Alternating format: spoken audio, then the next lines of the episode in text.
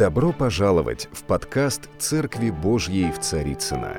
Надеемся, вам понравится слово пастора Сергея Риховского. Спасибо, что вы с нами.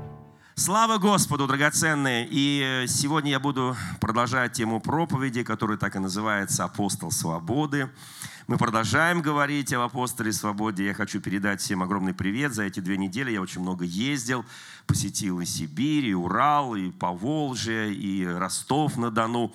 Вот, еще пару дней назад я служил на огромной нашей конференции, и четыре с половиной тысячи сидело людей в зале. Это самый большой зал Ростова. И это удивительные люди, удивительные христиане, евангельские христиане. Слава Господу! Был большой-большой праздник в Ростове-на-Дону. Слава Господу! Поэтому э, всем огромный привет от всех церквей, которые я посетил с Божьей помощью. И слава Богу за это мощное движение евангельских церквей в Российской Федерации. Итак, э, мы проповедуем сегодня на тему «Апостол свободы». И тема проповеди, она такая вызывающая немножко. Если вы откроете журнал «Флагман», там есть слово «пастыря» на этот месяц. И, собственно говоря, название слова «пастора» есть название сегодняшней проповеди. Она так и называется «Благодать или жертва?» Вопрос.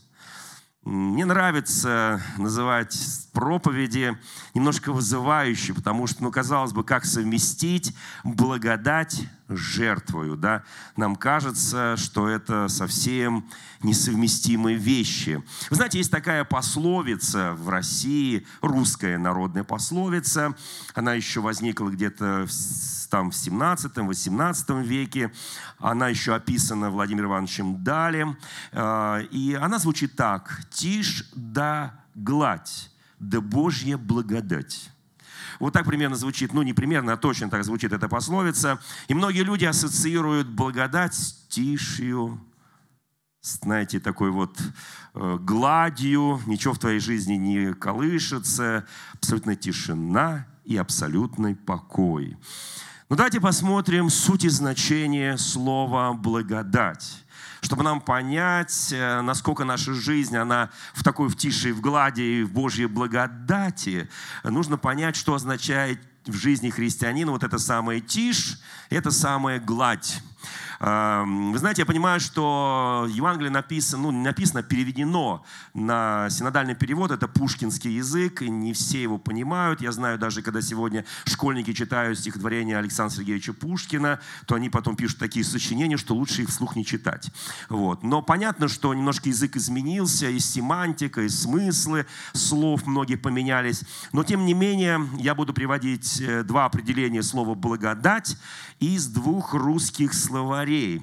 А, это э, Владимира Ивановича Даля и Ожегова.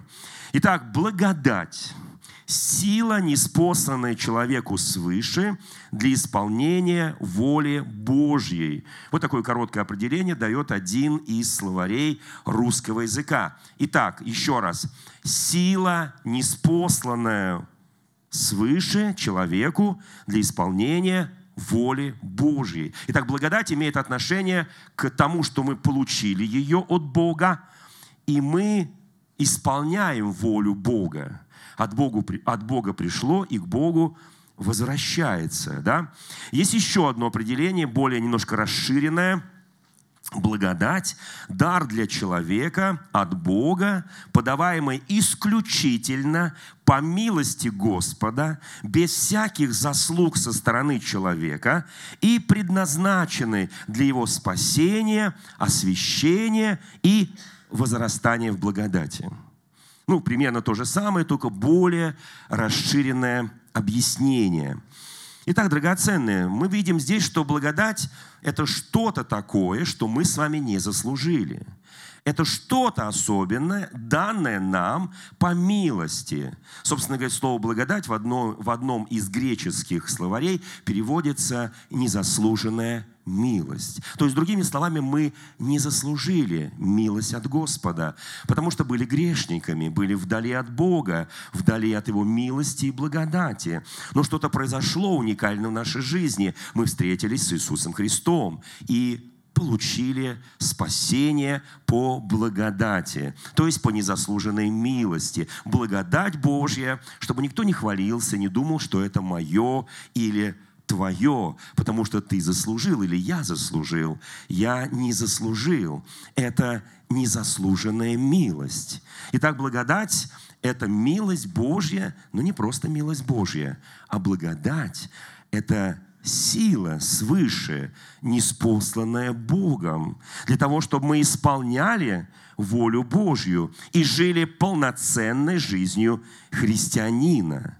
Итак, драгоценные, давайте посмотрим из 15 главы 1 послания Коринфянам, что апостол Павел в этой главе, которую мы всегда читаем на пасхальном богослужении о воскресении Господа нашего Иисуса Христа. И мы читаем, что Он первенец из воскресших, из умерших, что если бы Он не воскрес, то вера наша тщетна, и вообще все тщетно без Христа. И когда мы читаем эти места Священного Писания, апостол Павел примерно в первой части этой главы пишет о благодати благодати потому что мы всех прекрасно понимаем. И Павел вот в послании к Галатам, в первой второй главе, говорит о том, что благодать, она была в нем от утробы матери. И он пишет, что мы проповедуем по благодати исключительно. Более того, он пишет в послании к Галатам, что та же благодать, которая была на Петре, она была на Павле. Это одна и та же благодать, но по-разному служащая. У Павла было помазание для язычников, у Петра помазание той же благодатью для еврейского народа. И так они разделили, некая не благодать разделилась, а один и тот же Господь, одна и та же благодать, один и тот же Дух Святой, но Он каждому дает отдельно, раздельно, для того, чтобы могли проявить те дары и таланты, которые есть в каждом из нас. Итак, драгоценные, давайте посмотрим, что здесь пишет апостол Павел о благодати с 9 стиха 15 главы. «Ибо я наименьший из апостолов, и недостоин называться апостолом, потому что гнал церковь Божью». И так он себя унижает достаточно, показывая, что он апостол, но не, не э, достоин, говорит, я наименьший. Здесь он обыгрывает слово Павел, потому что Павел это наименьший переводится на русский язык или малый. Он обыгрывает это слово. Он говорит, я Павел, наименьший из апостолов, но, но кое-что он пишет дальше. Да, я был гонитель церкви, но благодать, с которой я столкнулся перед входом в Дамаск, она изменила меня – эта благодать позволила мне мгновенно переосмыслить все и стать изгонителем церкви, великим апостолом церкви. И здесь он пишет, но благодатью Божью есть то, что есть. То есть я есть то, что есть по благодати Божьей. Итак, драгоценные братья и сестры, давайте подумаем каждый о себе. Мы есть в Иисусе Христе теми, кем мы являемся по великой благодати Божьей. Это не наши заслуги, чтобы я не хвалился. Послушайте, это великая милость Божья. И дальше он пишет, и благодать его во мне не была тщетная. Слово «тщетно» переводится с нормального русского языка на нормальный русский язык. Тщетно, то есть не была без результата.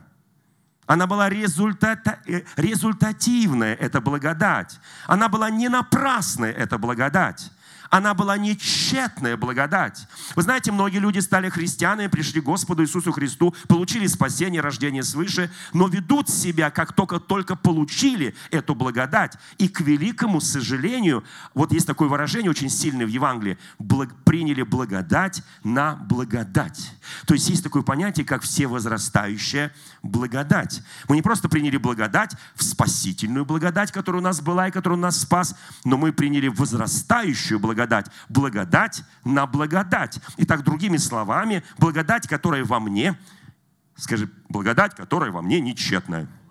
То есть она не напрасная, и она возрастающая, потому что благодать на благодать, когда умножается благодать на благодать или прибавляется благодать к благодати, она не тщетна, она продуктивна, она результативна, и благодать дает мне очень мощный потенциал, импульс для служения, сильнейшую мотивацию в руководстве моими действиями в этой жизни. Итак, благодать – это основа, которой мы спасены. Благодать написано, любовь излилась в наши сердца Духом Святым. Это благодать излилась в наши сердца Духом Святым, потому что Дух Святой и есть благодать, которую мы не заслужили. Итак, друзья мои, здесь написано дальше, она не была тщетна, но я более всех потрудился. Не я, впрочем.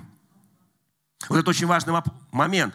Он говорит, благодать, которая во мне, не тщетна.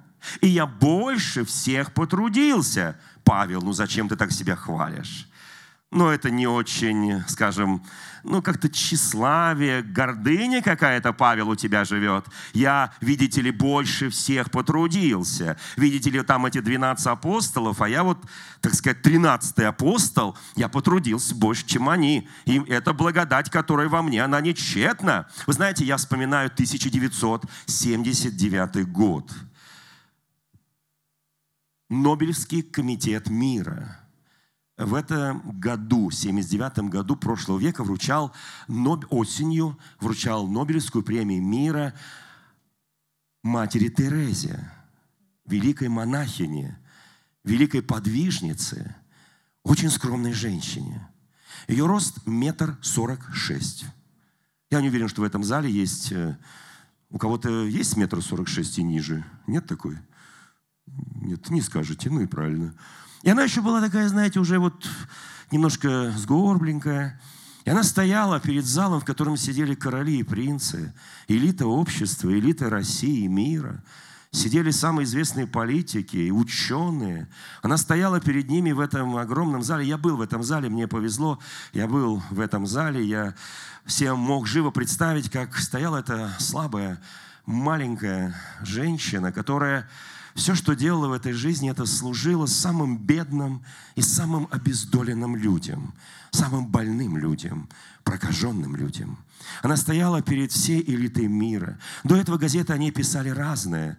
Одни хвалили, другие ругали. Так всегда бывает, когда ты что-то делаешь по благодати Божьей, кому-то это очень сильно не нравится. Слово Божье говорит, что гнали меня, Иисус сказал, будут гнать из вас, злословили меня и будут злословить и вас. Что бы вы ни сделали в этом мире по благодати, всегда будет два мнения и две позиции. Послушайте, эта женщина стояла, и руководитель Нобелевского комитета мира, который вручал ей Нобелевскую премию мира. Это специальный такой вот э, э, отличительный знак, такой вот award, такую награду и миллион долларов – на всякий случай, который прилагался к этой награде. Вы знаете, она стояла, он стоял за кафедрой, и он читал все ее заслуги, все то, что она сделала в своей жизни. И чем больше он читал, тем она громче повторяла после каждой строки, которую он прочитывал ее заслугах, она тихо, а потом все громче повторяла, это не я, это Христос, который во мне. Павел пишет, я много потрудился, но это не я, это благодать, которая во мне. Да, я много потрудился, но я, и дальше он пишет, вот, это, вот эта женщина, слабая женщина, которая стояла перед всем миром, вот эта служительница христианской церкви, она показала, что в ней действовал Христос по великой своей милости и благодати. И она говорит, это не я, это Христос во мне. И здесь сказано дальше, больше всех потрудился. Впрочем, не я. Апостол Павел подводит некую важную черту. Впрочем, не я потрудился, а благодать Божия, которая во мне. Итак, он подводит нас к очень важному принципу. Мы получаем благодать с небес. Она проходит через нас. И она возвращается к даятелю этой благодати, исполнены. Написано, что Слово Божье не возвращается к нему неисполненным. Оно посылается Богом, как дождь. Оно произвращает плоды и возвращается к нему исполненным. Итак, мы люди благодати. Итак, скажи соседу, во мне благодать нечетна. Я не бездельник. Я тружусь. Вы знаете, у меня благодать на благодать, она умножается с каждым днем, эта благодать. И чем больше я тружусь для моего Господа, тем больше умножение этой благодати. И я стою и хвалюсь пред Господом этой благодатью. Слава нашему Господу! Вы знаете, драгоценные братья и сестры, слово «харизма» — это греческое слово, состоящее из двух слов. «Хариз» — это благодать, переводится на русский язык с греческого языка, и «ма» переводится «действие». Другими словами, благодать в действии. У нас говорит харизматичный политик, но это означает, что он хоть что-то делает – или хотя бы говорит много. Вы знаете, когда говорит харизматичный христианин, это означает, он не только э, глаз вопиющего в пустыне, да, э, вот так сказать, вопиет куда-то, а он деятельный, он действующий, он трудится, он трудящийся христианин. Вот эта благодать умножается на благодать. Написано, покажи веру без дел, а я покажу веру с делами. Я покажу веру с делами, пишет апостол. Итак, вот эти дела веры, это и есть благодать, которая трудится в нас. Вы знаете, слава нашему Господу за эту благодать. Мы, мы в ней стоим, и мы ею хвалимся. Вы знаете, давайте посмотрим, как апостолы получали от Господа благодать. Вы скажете, ну как получали? Очень просто. Когда он их призвал, вот она и благодать. Он их призвал, одного от э, э рыбалки, другого там от сбора налогов. В общем, всех он призвал и, собственно говоря, облагодетельствовал их благодатью, то есть, другими словами, он их спас. И они стали спасенные, рожденные, стали люди благодати Божьей. Но вы знаете, на самом деле, когда он дал им эту благодать, они, и у них благодать, вот если сказать честно, она была немножко тщетной. Они ходили за Иисусом, слушали Иисуса, он проповедовал, они сидели, он кормил, они немножко помогали – он воскрешал мертвых, исцелял больных, изгонял бесов. Они были свидетели, но не более тому. знаете, и вот в 10 главе Евангелия от Матфея, и соответствующие главы есть в других Евангелиях, прямо в первом стихе написано, «И призвав 12 учеников своих, Он дал им власть». Вы знаете, они в начале, когда спаслись, и когда стали христиан, ну, а их просто назвали ученики, еще слова христианин тогда не было, да, они спаслись и стали учениками Иисуса Христа по благодати, как спасался Павел, как спасались многие-многие, по благодати спасались. Но эта благодать в них была как бы статической, понимаете? Она была в них, но она не была действующей силой. Она как бы была там в них, она, она была в каком-то коконе. Вы знаете, есть такое э, слово, когда гусеница превращается в бабочку. Кто знает, что происходит? Метаморфоза происходит. То есть превращение. То есть гусеница немножко такая, ну, неприятная, да, а бабочку мы так любим подержать в руках, там бабочку поймать, там, да, мы любуемся красотой, оперение бабочки, там такие крылышки, ну, такая благодать, да. Но если заглянешь вовнутрь, там гусеница. Вы знаете, вот эта вот метаморфоза, они, они спаслись, они уже ученики, но они не были облечены силой свыше. Итак, благодать на благодать. Благодать на благодать означает получение силы свыше, как пишет э, Ожегов, человек, благодать – сила, неспосланная человеку свыше для исполнения воли Божьей. Как все просто. И он собрал их и сказал, написано, дал им власть над нечистыми духами, чтобы изгонять их и врачевать всякую болезнь и всякую немощь в людях. И они, получив вот эту власть или эту благодать на благодать, они пошли с этой силой и с этой благодатью. И вы знаете, там написано, не берите с собой денег. Там прям так сказано, не надо в поезд там денежки не надо брать э, много еды с собой, возьмите посох, не надо брать перемен одежд. Там такие указания, мы сейчас пока их не будем разбирать. Но они пошли исключительно не надеясь на деньги – не надеясь на то, что вот с голоду умрут, не надеясь, что одежда их там попачкается, еще что-то, и у них не, не во что будет переодеться, не надеясь, что их один посох сломается, они пошли в благодати Божьей.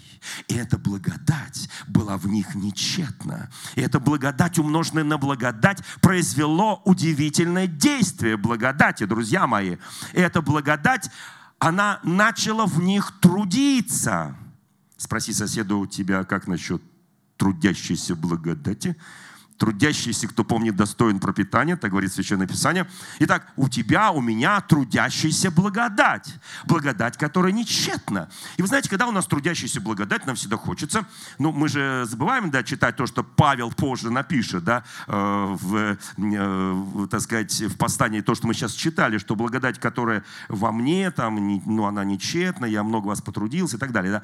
Вот, они еще не знали об этом, да, они просто получили благодать, пошли по благодати, и у них возник очень важный вопрос, который возникает часто у нас. А что нам будет за это? Знаете, слово «благодать» несовместимо с вопросом, что мне будет за это.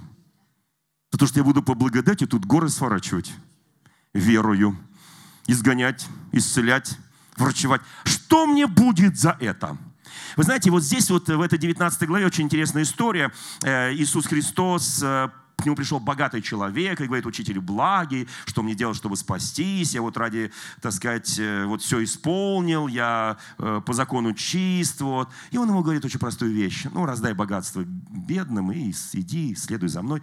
И написано, богатый человек, знаете, богатство – это тоже благодать. Но помните закон о благодати.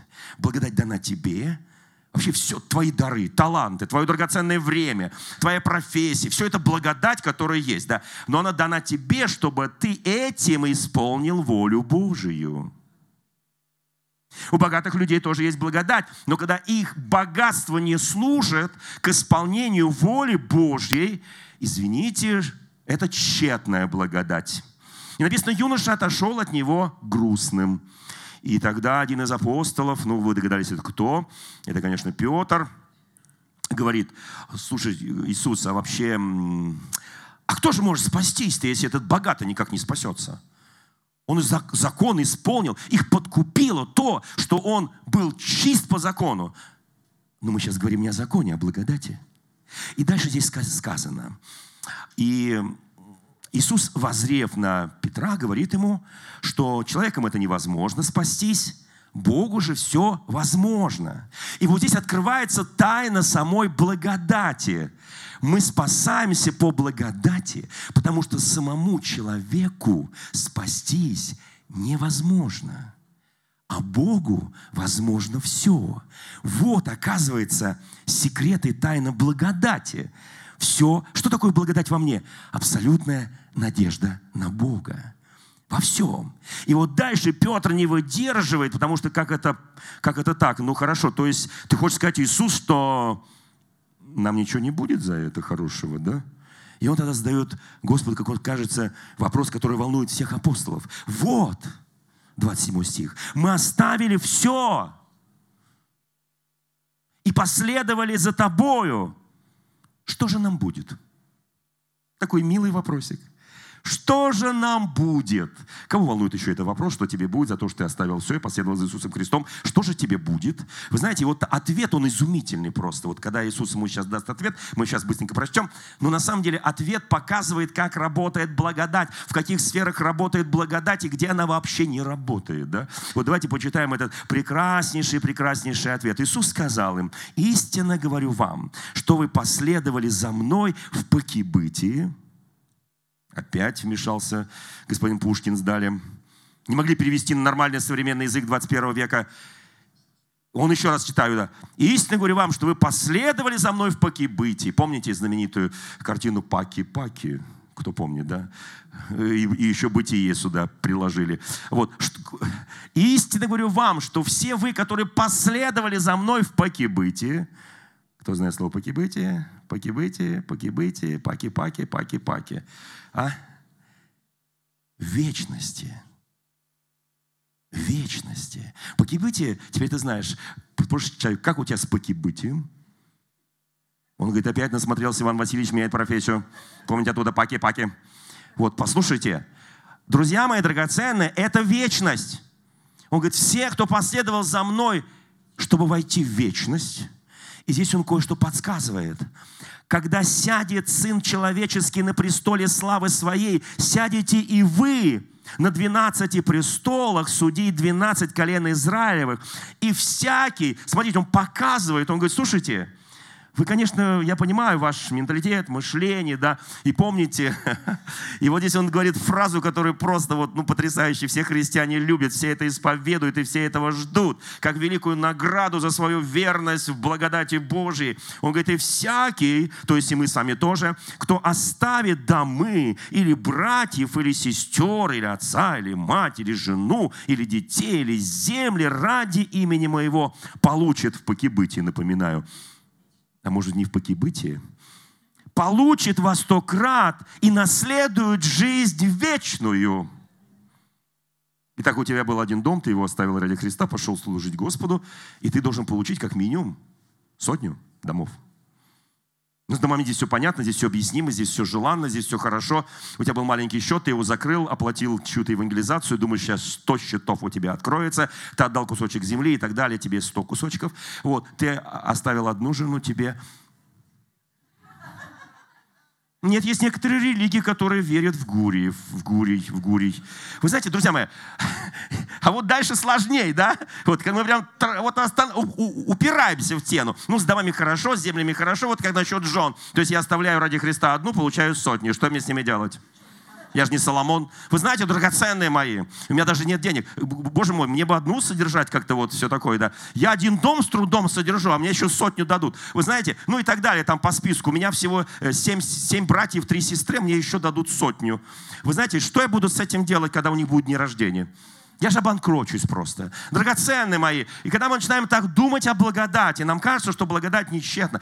А на самом деле благодать нечетна. И о чем здесь идет речь? Я ради Христа посвятил свой дом служению Христу. Я ради Христа посвятил свою жену служению Христу. Я ради Христа посвятил свои земли, своих детей, там, братьев, сестер и все, что имею служение Христу. И я получаю во сто крат больше. Я приезжаю в любой город России, меня обязательно, и тебя обязательно, ты христианин. У нас тысячи церквей по всей стране, тысячи церквей. Ты приезжаешь, тебя принимают, тебе не нужно, ведь твой дом тоже посвящен, и их тоже посвящен. Тебя принимают в этом доме, эта земля посвящена, и твоя земля посвящена, твоя жена посвящена, и там жены их посвящены. Ты приезжаешь туда, и ты встречаешься с братьями, с сестрами, ты наполнен благодати, силы. И эта благодать тебе нечетна, и она трудится в тебе, и через тебя, и она совершает великие чудеса. Каждый из нас получает во сто крат, но в покибытии, все слова запомнили, покибытие.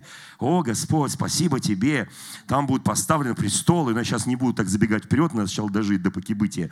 Итак, драгоценные мои, итак, апостол пишет о том, что благодать, которая в нем, она не была никогда тщетной. Благодать на благодать. Я хочу, чтобы в каждом из нас была вот эта действующая, действенная благодать, как она была в той же матери Терезе, как она была в апостоле Павле, как она была в апостоле Петре. Я хочу, чтобы это было в каждом из нас. И это благодать на благодать.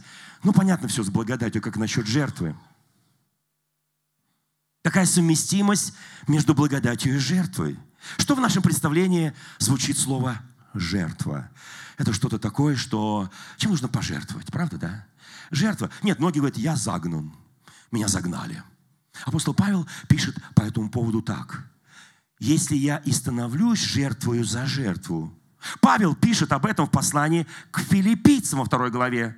Даже если я становлюсь жертвою, послушайте, это очень важный момент. Он показывает, что на самом деле бывают моменты в жизни тебя, благодатного Божьего человека, когда ты становишься жертвою.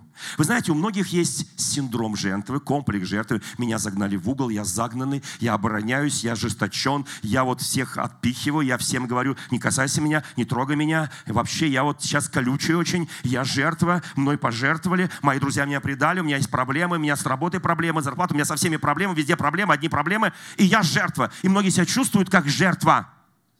Но не об этой жертве пишет Павел, не о синдроме жертвы, знаете, у, у синдрома жертвы есть такое понятие стокгольмский синдром, кто помнит, да? Это синдром вот этих жертв, которые были заложники у террористов, которые в какой-то момент стали адвокатами террористов и стали защищать террористов и оправдывать их. Послушайте, вот это синдром жертвы – Вот такого у нас синдрома быть не должно. Я объясню почему. Послушайте, что имеет в виду Павел, когда пишет во втором послании Коринфянам в 5 главе 21 стихом об Иисусе Христе. Он использует слово «жертва». Он сделался для нас жертвою за грех.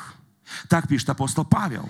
Иисус Христос стал жертвой за грех. Давайте я спрошу сейчас кое-что о жертве. Знаете, когда ты полностью разрушен, когда тебе кажется, тебя загнали в угол, у тебя нет ни одного здорового места, твоя психика, может быть, тоже немножко поранена, твоя душа, на ней потоптались грязными сапогами, ботинками, валенками, там, не знаю, в Сибири валенками, у тебя ботинками, где-то еще там сапогами топчут. Неважно, кто прошелся по твоей душе. Послушайте, у нас такое ощущение, что я жертва. И нам кажется, что вот, вот, вот это на самом деле апостол Павел, когда говорит об отличии между законом и благодатью в послании к римлянам, когда он объясняет закон Ветхого Завета на основании евангельской благодати, когда все Священное Писание, весь Ветхий Завет говорит о жертвоприношении, давайте вспомним один. Мы говорим, я жертва. Какая ты жертва? Ты просто недоразумение, ты забыл как действует благодать. Ты вспомни, откуда ты не спал, ты покайся, потому что ты не годишься на роль жертвы. Я сейчас бросаю вызов всем, и себе тоже. Ну не гожусь я такой разбитый, разломанный, какая жертва? Потому что жертву особенно выбирали. Кто помнит, что если, не дай Бог, ты принесешь хромое, больное, в храм Божий к священнику и скажешь, это моя жертва. Он скажет, возьми, чтобы мои глаза тебя просто не видели. Я даже никому не скажу, потому что это будет тебе стыдно, весь Израиль будет над тобой смеяться. Жертва должна быть чистой, святой, без пятна, без порока. Слушайте, у нас неправильное понимание жертвы. Мы сейчас думаем, меня загнали как жертву. Я жертва, меня жена не любит, муж не любит, дети гоняют, все требуют от меня что-то, я уже устал, я уже не мог, все, уже, Господи, забери мою душу, как Илья просил. Все, аминь. Слушай, какая ты жертва? Ты, ты просто сделал это, ты глупость, ты забыл. Ты забыл, кто ты. Вспомни, откуда ты не спал. Вернись к первой любви, вспомни о той благодати, которая в тебе. Слушайте, послушайте, друзья мои, это, это очень важный момент. Жертва – это чистое, святое. Это принесенное. Я приношу ему чистоту. Я, вот тогда я жертва. Опа, интересно, правда, да? Тогда я жертва.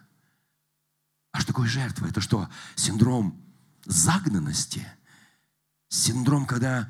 Вы знаете, вот что апостол Павел пишет. Давайте откроем одно место Священного Писания. Я очень быстро иду, потому что у меня время заканчивается. У нас сейчас будет святое причастие. Я, ко, я, кое-что, я кое-что скажу сейчас из 4 главы 2 послания к Коринфянам. Здесь апостол Павел очень четко пишет. Потому что Бог, с 6 стиха, повелевший из тьмы воссиять свету, озарил наши сердца, дабы просветить нас познанием славы Божией в лице Иисуса Христа – но сокровище сие мы носим в глиняных сосудах, чтобы преизбыточная сила не была, при, была приписана Богу, а не нам. Вот она благодать, не мне, а Господу, моя преизбыточная сила. Да? И дальше он пишет, нам кажется, он пишет какой-то синдром загнанности. Послушайте, мы отовсюду притесняемы, но потом пишет, но не, но не стеснены. Видимо, нас притесняют, но я не стеснен. Дальше написано, мы в отчаянных обстоятельствах, но не отчаиваемся. Послушайте, это какая-то другая жертва. Это как, я сейчас скажу, какая.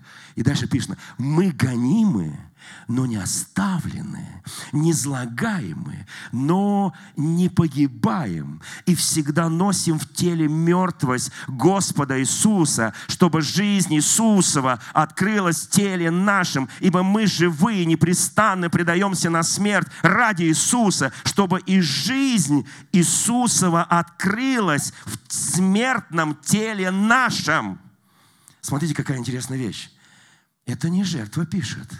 На первый взгляд, когда читаешь, думаешь, жертва. Его все загнали, он в трудных обстоятельствах, он это всех гоним. Вот, а он говорит, нет, меня гонит, но я не гоним. Я себя так не ощущаю. Я в обстоятельствах трудных, конечно, но я никогда не отчаиваюсь. Меня стеснили, но не до такой степени, чтобы я потерял самообладание. Послушайте, я не оставлен, меня не излагают, но я не погибаю. Что это? Вот что апостол Павел пишет во втором послании Тимофея в четвертой главе. «Я уже становлюсь жертвою».